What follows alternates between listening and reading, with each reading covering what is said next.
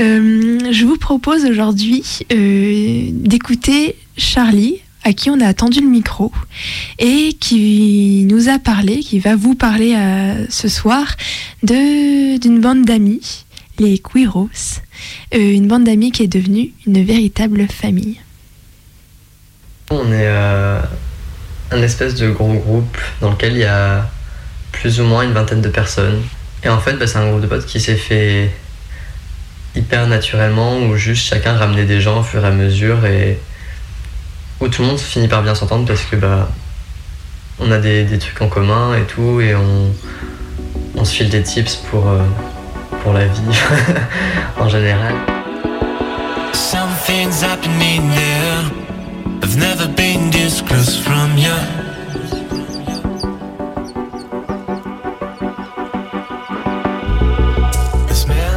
Longtemps, j'étais le seul, la seule personne trans de mon groupe de potes. Et, euh, et en arrivant à Lyon, genre ça a changé d'un coup.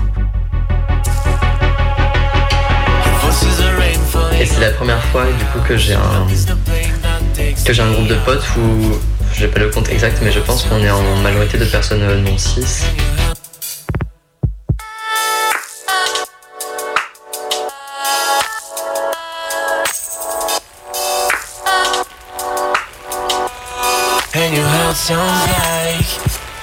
Prague de Lyon l'an dernier c'était une catastrophe. Nous on a, débarqué sous les trompes d'eau là-bas, enfin il tombait des cordes, c'était abominable. On était en mode mais qu'est-ce qu'on va faire? On est trempés. On était euh, abrités dans euh, l'hôtel Dieu à côté de Bellecour, trempés comme des soupes. Il y a des vigiles qui commençaient à nous regarder un peu bizarrement parce qu'on était hyper euh, visible en plus. Enfin, moi j'avais mon drapeau et on avait tous des drapeaux, on était habillés avec des arcs-en-ciel dans tous les sens et tout. Donc vraiment, on faisait un peu de tache de peinture colorée extrêmement visible. Et du coup, les gens nous regardaient un peu bizarrement, donc on en mode il faut qu'on trouve un, plan de repli. De repli.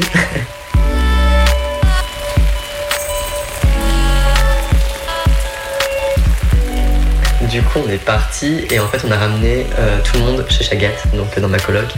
On était 20 euh, queers trempés jusqu'aux os, j'avais distribué des t-shirts secs à tout le monde. Et du coup, on a rencontré d'autres gens encore ce jour-là. Des gens dont je savais euh, qu'elles existaient et qu'elles étaient potes avec des potes à moi, mais que j'avais jamais vu en vrai. Et du coup, c'était bah, vraiment un moment euh, ultra solidaire et ultra doux aussi, parce que bah, on était assis là avec ma coloc, on a fait des, pancakes pour tout le monde, euh, tout le monde buvait son petit thé dans le salon. Et c'était. Euh, bah, en fait, même si on n'a pas pu marcher à la Pride cette année-là, je pense que c'était un, des moments moi, qui m'a rendu le plus fier et qui m'a donné le plus l'aspect de la communauté dans laquelle je vivais aussi.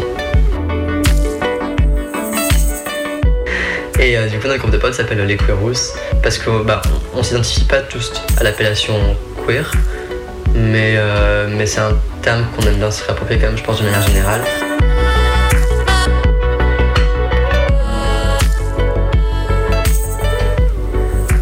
J'ai eu des moments compliqués.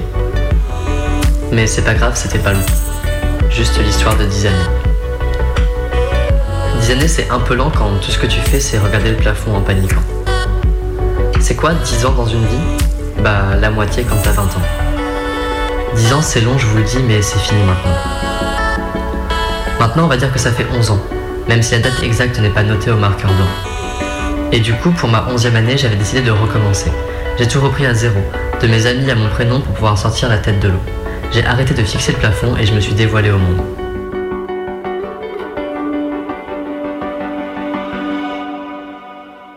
On fait tout ensemble quoi, genre euh, je sais pas mais quand il y a quelqu'un qui a besoin d'un appart ou d'un taf, bah on est quatre à chercher pour aider la personne. Euh, quand il y a quelqu'un voilà, qui, a besoin euh, de, fringues, de testo ou quoi pareil, enfin moi, jusqu'à maintenant, là, j'ai fait ma 17e inject euh, la semaine dernière. Et euh, ça va faire un an que je suis sous testo. Et j'ai fait euh, aucune de mes injects, enfin, j'ai fait faire aucune de mes injects par une infirmière ou par un infirmier. parce que j'ai toujours trouvé des potes, en fait, qui savaient les faire. Mon soutien, ça peut être le jour où quelqu'un est en, en rate de paillettes, on suit des paillettes pour aller en soirée. Et donc, ça, c'est des trucs qui sont assez superflus, mais il y a du vrai soutien euh, il y a du soutien financier qui, qui arrive de temps en temps parce qu'on bah, en a besoin. Bah, on sait, hein, être, euh, être jeune, queer, étudiant et tout, ça nous place pas sur le meilleur positionnement financier. Donc on peut se tenir comme ça.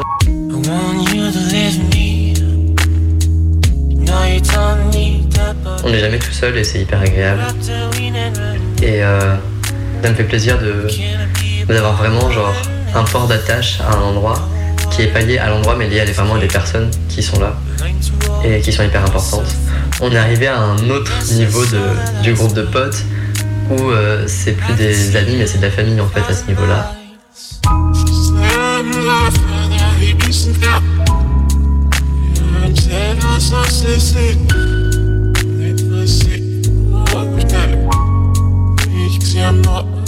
Je sais que vraiment maintenant, enfin genre, même ma propre famille biologique, du coup pour le coup, est au courant qu'il y a cette deuxième famille et que je les considère comme telles parce que bah celles que je me suis créée à Lyon et les personnes dont je me suis entouré ici ont pour moi la même importance, voire plus d'importance dans ma construction euh, que ma famille biologique en fait, au final. Et d'avoir euh, une famille où du coup tu as des, des adelphes, donc euh, c'est le terme neutre pour frères et sœurs, bah, qui sont queer aussi, ça change tout parce qu'il y a toujours ce truc aussi du le gay cousin, genre t'es le seul cousin gay à un événement familial.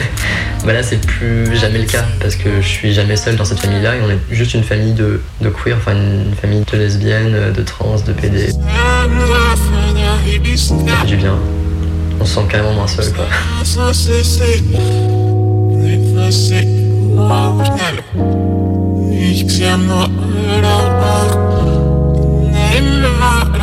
Moi à Noël, je suis pas rentré dans ma famille euh, parce que je voulais pas. Et du coup, j'ai passé euh, le réveillon et Noël et quelques jours autour avec euh, bah, des amis qui rentraient pas non plus dans leur famille. Et c'est à ce moment-là que j'ai vraiment ressenti ce côté genre on est une famille en fait entre nous parce que bah la famille biologique on l'a pas choisie et elle nous convient pas et elle veut pas nous, voir pour Noël. Bah c'est pas grave genre on a d'autres gens avec qui on, on peut cuisiner une bûche et, euh, la manger en regardant des films. Et, euh, et c'est carrément plus esprit de Noël que de devoir se coltiner un repas de 3 heures voire plus avec tes grands-parents qui vont être transphobes et racistes ou je sais pas quoi.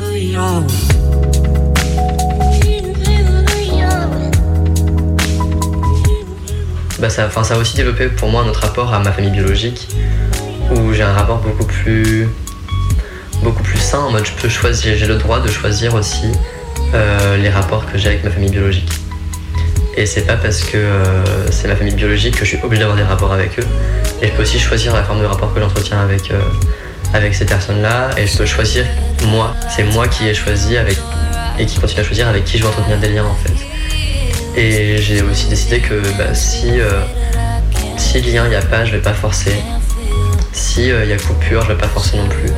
Euh, que une rupture, qu'elle soit familiale, amicale, amoureuse, peu importe, en fait, c'est pas forcément un mal.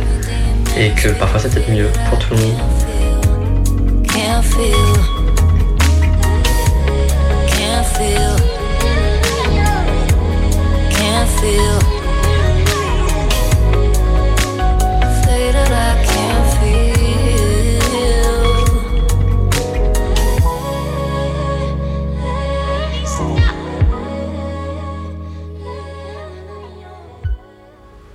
Euh, moi j'avais 17 euh, ans et que j'ai commencé à potentiellement réaliser que potentiellement j'étais bi. Donc il n'y a même pas encore d'histoire de être trans ou quoi que ce soit. Juste j'étais une meuf cis bi. Et j'avais cette idée que je viens de Creuse, hein, donc euh, il faut le contexte aussi, hein, la campagne profonde, tout ça, machin et tout. j'avais vraiment cette idée que bah, j'étais seul, que personne n'était comme moi, et que ça allait être difficile de trouver quelqu'un comme moi pour, pour vivre avec moi. Juste de trouver une meuf, quoi. Enfin, ça allait être chaud. Après, quand euh, j'ai réalisé que j'étais trans et que j'ai fait mon coming out trans, c'était encore plus chaud parce que j'étais en mode personne ne va voir de moi en fait. Et euh, une idée qui est ultra répandue et qui fait beaucoup de mal dans les communautés trans, euh, donc en tant que mec trans par exemple, c'est de se dire les mecs gays ils veulent pas de moi parce que j'ai pas de bite. Donc, et ils le disent haut et fort, enfin, genre, c'est. J'ai entendu tellement de fois que ça, ne me choque même, enfin ça me choque toujours, mais euh, je, sais que ça, qu'ils le pensent. Euh, les meufs, si c'est hétéro, elles voudront pas de moi parce que je suis pas un mec comme elles l'entendent. Euh, les lesbiennes, bah, du coup, c'est fini, parce que je ne, suis, je ne suis pas une femme. Du coup, qui, qui veut de moi? Qui va vouloir de moi? Et là, je veux dire, enfin, maintenant, j'ai genre deux, trois mecs. Non, je sais pas trop encore. et, et je suis entouré, enfin, là, quand j'ai fait mon opération, il y a deux semaines, il y avait tellement de monde dans ma chambre en permanence que les infirmières viraient des gens. Enfin, je suis, je suis jamais seul.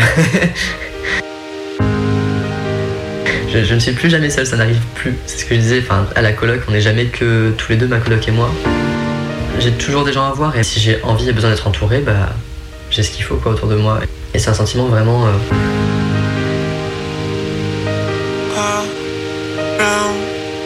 c'est un peu un running gag qu'on a entre nous en mode ah, c'est queer, ils vivent seuls et isolés, ils finiront seuls avec leur chat. non, c'est faux. C'est vraiment faux. Et c'est une idée qui est hyper blessante, je pense. En tant que personne trans, c'était vraiment encore plus l'impression que j'avais. Et l'idée que ton corps ne va jamais plaire à personne. Et que tu ne vas jamais plaire à personne, tout court.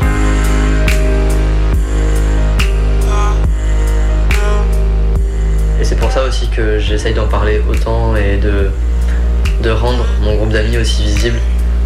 Aussi, c'est parce que bah, pour qu'on arrête ce truc de les personnes trans, les personnes queer sont isolées, euh, personne ne t'aimera jamais, non, c'est faux. Enfin, et, c'est pour ça que je suis aussi, aussi ça me fait du bien d'être extroverti sur mes sentiments. Et je le fais aussi publiquement, que ce soit sur mon compte Instagram ou sur mon compte Twitter, pour que les gens aient potentiellement euh, des personnes trans euh, en début de transition, des personnes trans isolées, des personnes queer isolées, euh, genre puissent se dire que bah il y a de l'espoir et qu'il y a toujours des gens qui peuvent être là pour t'aimer en tant que la personne que t'es.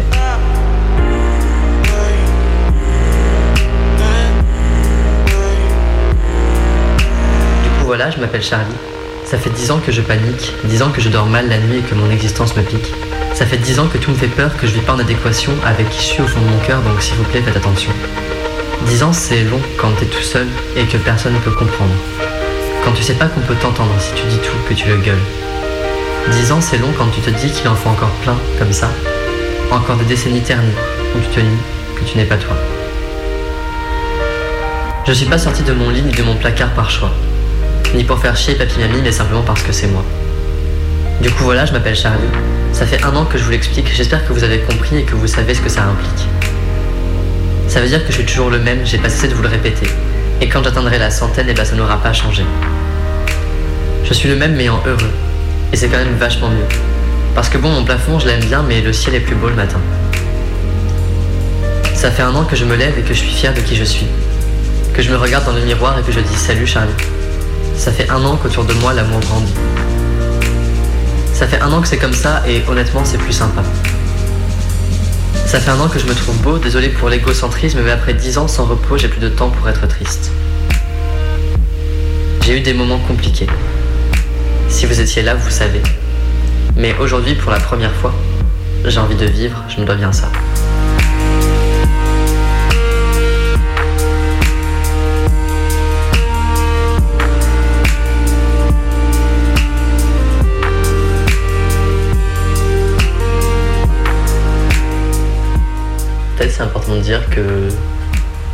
Le groupe qu'on a fait, il n'est pas parfait. Que bah, comme dans tout groupe de potes ou tout groupe interpersonnel, il y a, des conflits aussi qui se créent. Qu'il y a des personnes qui étaient dans le groupe et qui n'y sont plus aujourd'hui, mais que c'est toute la relation personnelle, donc forcément en fait, enfin on n'est pas. on n'est pas surhumain et c'est ce qui fait qu'on est bien aussi, c'est qu'on se prend pas trop la tête. On sait que si à un moment donné ça passe plus, ça passe plus et c'est pas grave. On sait que même si on s'est embrouillé avec le groupe ou s'il euh, y a des gens qui on a pris la distance, si jamais ces gens ont besoin ou si nous on a besoin d'eux, le on peut, on peut toujours se, tourner en fait euh, les uns les unes vers les autres.